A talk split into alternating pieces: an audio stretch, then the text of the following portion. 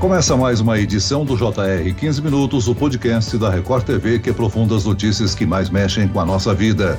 Ator, roteirista, produtor, diretor, comediante e presidente. Como um homem passa do personagem de presidente da República num programa de TV para o verdadeiro presidente da Ucrânia, eleito numa vitória esmagadora contra políticos tradicionais, e assume o cargo para logo depois enfrentar uma das maiores crises da história desse país. Esse é o roteiro da vida de Volodymyr Zelensky nos últimos anos e mostra ainda como a sociedade ucraniana se polarizou a ponto de abrir uma brecha para a invasão russa. Eu converso agora com Vicente Ferraro. Ele é cientista político e pesquisador do Laboratório de Estudos da Ásia na Universidade de São Paulo, com foco na Rússia e Eurásia. Bem-vindo, Vicente. Olá, muito obrigado pelo convite. É um prazer estar com vocês. Quem nos acompanha nessa entrevista é o repórter da Record TV, Fábio Menegatti. Olá, Fábio. Na segunda-feira, representantes da Rússia e Ucrânia se encontraram para negociar um cessar-fogo, não é mesmo? Olá, Celso. Olá, professor. É um prazer mais uma vez estar aqui com vocês. Pois é, e essa reunião, infelizmente, não teve um desfecho que todos nós do mundo inteiro esperávamos, que seria o natural cessar fogo. Pelo que nós conseguimos entender dessa reunião, os russos chegaram muito decisivos com as suas condições básicas, fazendo com que a Ucrânia não entrasse na União Europeia, tampouco na OTAN, e a Ucrânia, por outro lado, pedindo um cessar-fogo imediato. Enquanto isso, a matança continua. Professor Vicente, aqui nesse podcast nós contamos como Vladimir Putin surgiu, como um espião soviético se tornou presidente de uma das maiores nações mundiais. Mas a história do presidente da Ucrânia, Volodymyr Zelensky, é bem diferente, não é mesmo? Ele é um ator e comediante. Agora, chama a atenção como ele conseguiu se transformar em presidente do país. Sim, Celso, como você bem disse, ele é um ator e comediante, né? Ele participou de uma série que fez muito sucesso na Ucrânia. É uma série que chama Slugar Narodu, Servidor do Povo. E nessa série ele faz o papel de um professor de história que indignado com a política ucraniana, com a questão da corrupção, com a questão de arbitrariedades de políticos né, no país, a questão dos oligarcas, de elites econômicas. Ele sem saber que estava sendo gravado por alunos, ele faz uma série de xingamentos a políticos ucranianos, né, durante a série, e os alunos vazam esses xingamentos e isso toma uma dimensão na sociedade inteira e convidam ele para ser presidente. Né? Mesmo na série, ele já entra como outsider, como alguém que vem de fora da política e que acaba virando presidente nessa série. Então, na série, ele representa o papel de um presidente que é fiel aos interesses ucranianos, que não é corrupto, que combate os oligarcas, né, as tradicionais oligarquias econômicas da Ucrânia. Então, ele tenta passar essa imagem né, durante a série, a essa transmissão dessa imagem de que ele é alguém com uma moralidade muito maior que os demais políticos ali da Ucrânia. E esse papel que ele tem nessa série certamente influenciou na popularidade dele depois para se candidatar à presidência. Então ele entra como um outsider, mas com a figura que teve nessa série, né? Que é uma série que a todo momento faz uma sátira e uma crítica contusiva à política ucraniana, à sociedade ucraniana, à questão das relações com a Rússia. Então ele entra nesse contexto motivado pela imagem que ele estimulou nessa série. E, inclusive o partido político dele tem o nome dessa série, Lugar Narodo, Servidor do Povo. Professor, apesar dessa origem humorística, dá a entender que a campanha de Zelensky foi séria, muito bem planejada e com o combate à corrupção que você mesmo falou. Antes de te perguntar se funcionou ou não, eu queria ressaltar um detalhe que eu acompanhei ao vivo o último pronunciamento do presidente Zelensky frente ao Parlamento Europeu e algumas questões me chamaram a atenção. A primeira delas é que o tradutor do ucraniano para o inglês fazia a tradução simultânea e era nítido que ele estava chorando. Eu confesso que eu nunca tinha visto algo é, desse nível. E no momento em que termina o discurso, todo o parlamento europeu aplaude Zelensky de pé. E algo que também chama atenção nessa fala do presidente, ele disse exatamente o seguinte: não é possível no momento dizer bom dia, não é possível no momento dizer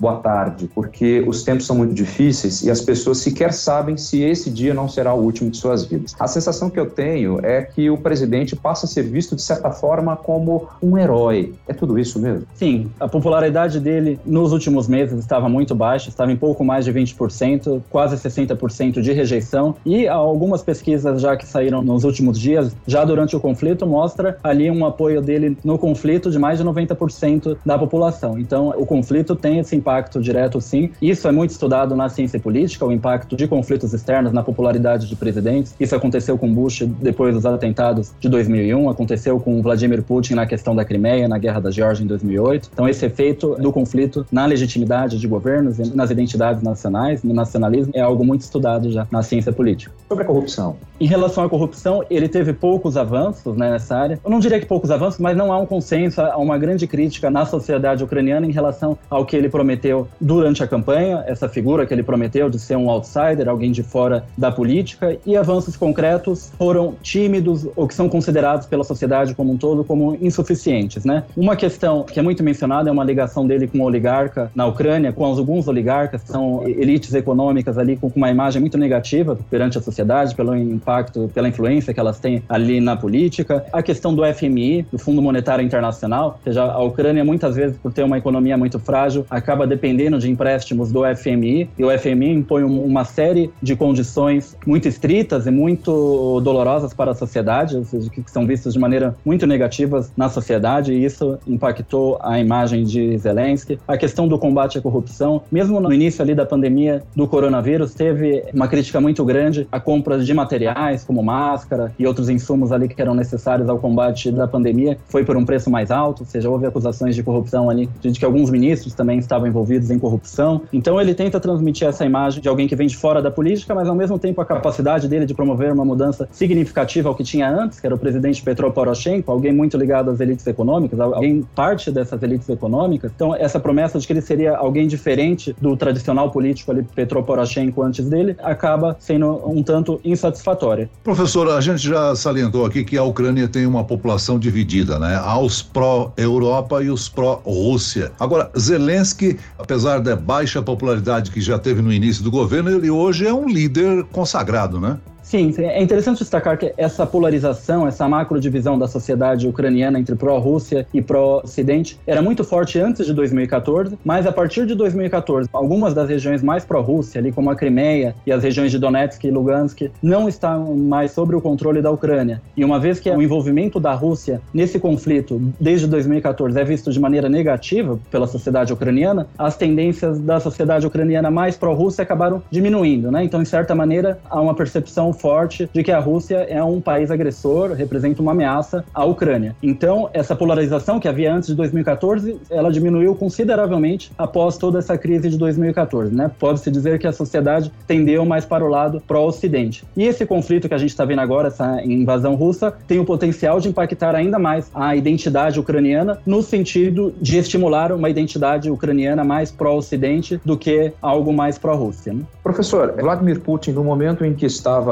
praticamente entrando na Ucrânia, um pouco antes, na verdade, acabou dizendo que era necessário desnazificar o país. Que história é essa de neonazismo entre eles? Em 2014 houve uma série de protestos porque o presidente, que até então era um presidente pró-Rússia, ele se recusou a assinar um acordo comercial que facilitaria a entrada da Ucrânia na União Europeia. Isso gerou uma mobilização muito forte, principalmente da parte da população do Oeste, que era mais pró-Ocidente. E com essa mobilização que tomou contornos violentos, esse presidente foi derrubado. Ele teve que fugir, ele fugiu para a Rússia. E algumas das lideranças desse movimento eram lideranças ultranacionalistas, ultra-radicais. E isso foi visto nas regiões do leste, que eram mais pró-Rússia, e isso foi visto como uma ameaça, né? Uma ameaça étnica, algo que poderia causar ali uma insegurança. Então, né, Vladimir Putin se aproveitou dessa questão, desse momento de insegurança, incorporou a Crimeia à Rússia, deu suporte aos separatistas no leste, mas apesar do que o Kremlin pregava, que os nacionalistas estavam dominando a Ucrânia, isso acabou não ocorrendo de fato, né? A gente viu nas últimas eleições, por exemplo, em 2019, esses partidos mais ultranacionalistas radicais, eles tiveram uma votação muito baixa, eles não ultrapassaram a cláusula de barreiras de 5%, tiveram uma votação em cerca dos 2 2% e alguma coisa. Então, há um discurso muito forte, né, por parte de Moscou, de que a Ucrânia, a política ucraniana é dominada por nazistas, mas de fato a gente vê que a votação desses partidos ultranacionalistas radicais é uma votação pouco expressiva. Há uma outra questão que envolve a atuação de alguns grupos paramilitares ultranacionalistas, ou seja, ligados a esses partidos, que atuaram no conflito separatista né, contra as regiões separatistas. Então, houve uma negligência no governo e até mesmo uma cooptação desses grupos para utilizá-los no combate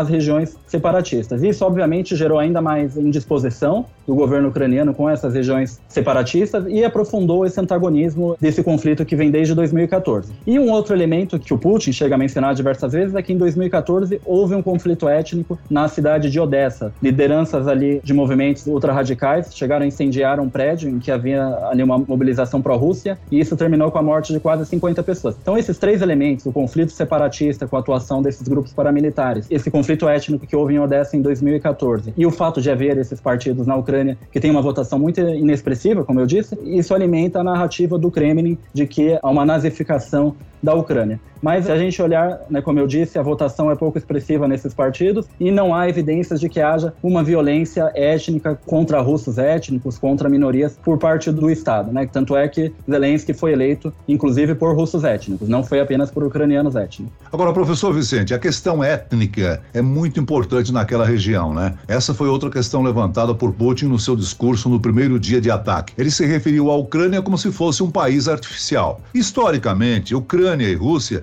tiveram origem no mesmo país. O que, que une e o que separa esses dois povos? Nessa região do, do espaço pós-soviético, e em parte no leste europeu, há a concepção de nacionalismo étnico, né? Ou seja, a sua nacionalidade não é que nem aqui no Brasil, que a nacionalidade é o local onde você nasce, né? Está ligado ao território. Lá a nacionalidade está relacionada à sua etnia. Então, uh, tanto a Ucrânia quanto a Rússia, diversas vezes repúblicas soviéticas, são estados multinacionais. E isso certamente tem um impacto na concepção de uma identidade cívica que englobaria toda a população. Isso advém desde o período soviético, houve uma série de políticas étnicas e administrativas soviéticas que deram origem às atuais fronteiras da Ucrânia e de outras ex-repúblicas soviéticas. Putin veio a contestar, em 2021, ele fez um artigo muito contundente em que ele contesta essa política étnica das lideranças comunistas no período soviético, e isso certamente trouxe uma apreensão em países vizinhos, né? principalmente naqueles em que há uma concentração de minorias étnicas russas consideráveis. Há também a difusão de um discurso por parte da Rússia que é o discurso do mundo étnico russo, ou seja, a Rússia teria a obrigação de defender não apenas os russos dentro da Rússia, mas também os russos étnicos que estão fora da Rússia. Então isso certamente tem uma relação com a ideia de que a Rússia teria a obrigação de proteger russos étnicos ali nas regiões separatistas do Donbás ali no leste da Ucrânia. Professor, me perdoe se a comparação é um pouco exagerada, mas esse discurso de etnia me lembra um pouco do pan-germanismo alemão tão difundido por Adolf Hitler. Eu gostaria de saber o seguinte, professor: será que Zelensky corre risco de vida? Ainda é difícil saber quais são as reais intenções russas nesse conflito, né? A partir do momento que eles falam em desnazificar a Ucrânia, eles passam a intenção de, como há anos as elites russas, o Kremlin já vem apresentando esse discurso de que o governo ucraniano é um governo nazista, um governo autoritário, um governo que subiu ao poder por meio de um golpe de Estado em 2014. Então, é, isso leva a crer que os russos têm a intenção de derrubar o governo e possivelmente até mesmo instalar um governo aliado, o que obviamente teria custos muito altos, porque, diferentemente de antes de 2014, que havia uma polarização grande na sociedade ucraniana entre pró-Rússia e pró-Ocidente, após 2014, como eu estava falando, essa polarização acaba diminuindo muito, ou seja, as forças pró-Rússia já são muito menores hoje na Ucrânia. Há uma estigmatização muito grande em relação a jornalistas, a partidos políticos políticos, a lideranças que mesmo antes desse conflito estavam se posicionando a favor da Rússia. Houve partidos políticos que foram banidos por se posicionarem a favor da Rússia, houve canais midiáticos que foram fechados por isso. Ou seja, há um estigma na sociedade ucraniana e na política em relação a ter posicionamentos pró-Rússia. Então é uma questão muito complexa essa questão étnica, né? E que não necessariamente os russos étnicos da Ucrânia são a favor a uma invasão russa. Há uma lealdade de russos étnicos com o Estado ucraniano também. É claro que o mundo inteiro está apreensivo com esse ataque russo à Ucrânia. Professor Vicente, você acredita que há uma oportunidade de uma negociação direta entre Putin e Zelensky? Eu acredito que há uma oportunidade. Os avanços vão depender da dinâmica do próprio conflito. Se for um conflito em que ambas as partes não conseguem ter nenhum avanço, pode ser que haja uma maior predisposição à negociação. Os dois lados apresentaram reivindicações e demandas que dificilmente um concordariam um com o outro. Né? Por exemplo, a Rússia quer que a Ucrânia promova essa desnazificação. Não está muito claro o que estaria por trás dessa reivindicação é uma desmilitarização, o reconhecimento da Ucrânia como um país não alinhado, ou seja, um reconhecimento de que não vai entrar na OTAN, quer que a Ucrânia reconheça a Crimeia como parte da Rússia e a independência das regiões separatistas ali de Donetsk e Lugansk, o Donbass ali no leste da Ucrânia. E a Ucrânia, por sua vez, quer que a Rússia saia da Crimeia, ou seja, a Crimeia que desde 2014 faz parte da Rússia, oficialmente, né, não formalmente, outros países não reconhecem essa incorporação da Rússia. A Ucrânia também quer que a Rússia saia de todo o território ucraniano e inclusive das regiões separatistas do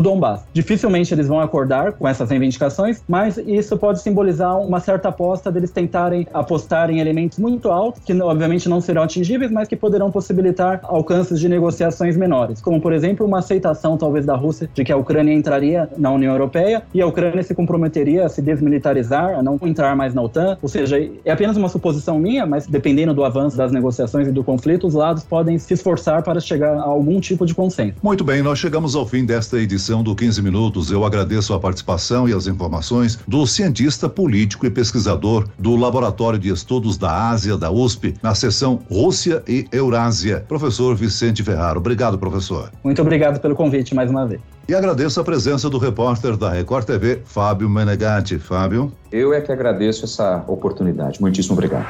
Esse podcast contou com a produção de Homero Augusto e da estagiária Larissa Silva, sonoplastia de Marcos Vinícius, coordenação de conteúdo Camila Moraes, Edvaldo Nunes e Deni Almeida, direção editorial Tiago Contreira, vice-presidente de jornalismo Antônio Guerreiro. E eu, Celso Freitas, te aguardo no próximo episódio. Até lá.